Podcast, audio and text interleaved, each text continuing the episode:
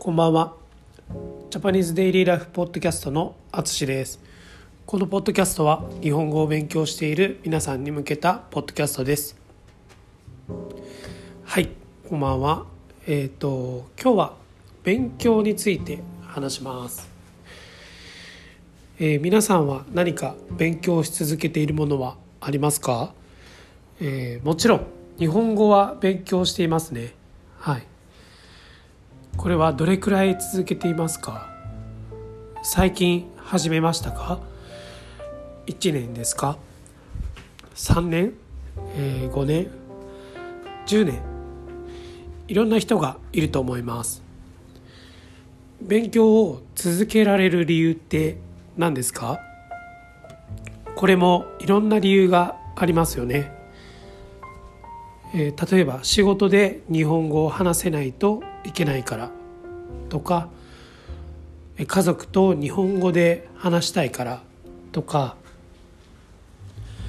まあ、日本のことをもっと知りたいからとかですね。はい。いろんな人がいると思います。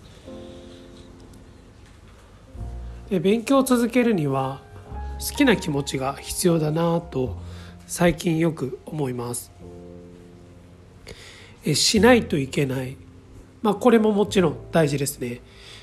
でも、えーそれはもしかしたら、えー続かないかもしれないですね。誰かにさせられているからかなと思います、えーでも、まあ、好きな気持ちがあれば、まあ、知りたいから自然と調べたりします。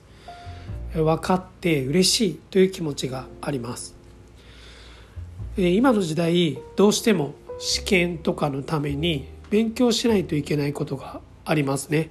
はい。まあこれももちろん大事だと思います。集中して勉強しますし、まあ知識も増えます。でも試験が終わると気を抜いて勉強しなくなることがあります。まあこれは僕がよくあります。で一方好きでね勉強している時は、まあ、外からのプレッシャーはなくて、まあ、自分の興味とかペースで進められます。僕はこれが大事だなと思います。今僕は高校生と話をするボランティアをしています。今日このトピックについて話しました。自分にとって勉強ってなんだろうなと考えたので、まあ、今日のポッドキャストにしてみました。皆さんにとって勉強はどんな意味がありますか？続けるためには何が大切ですか？ぜひオンラインレッスンでそんな話をしましょう。お待ちしています。ということで今回も最後まで聞いていただきありがとうございます。ではまた。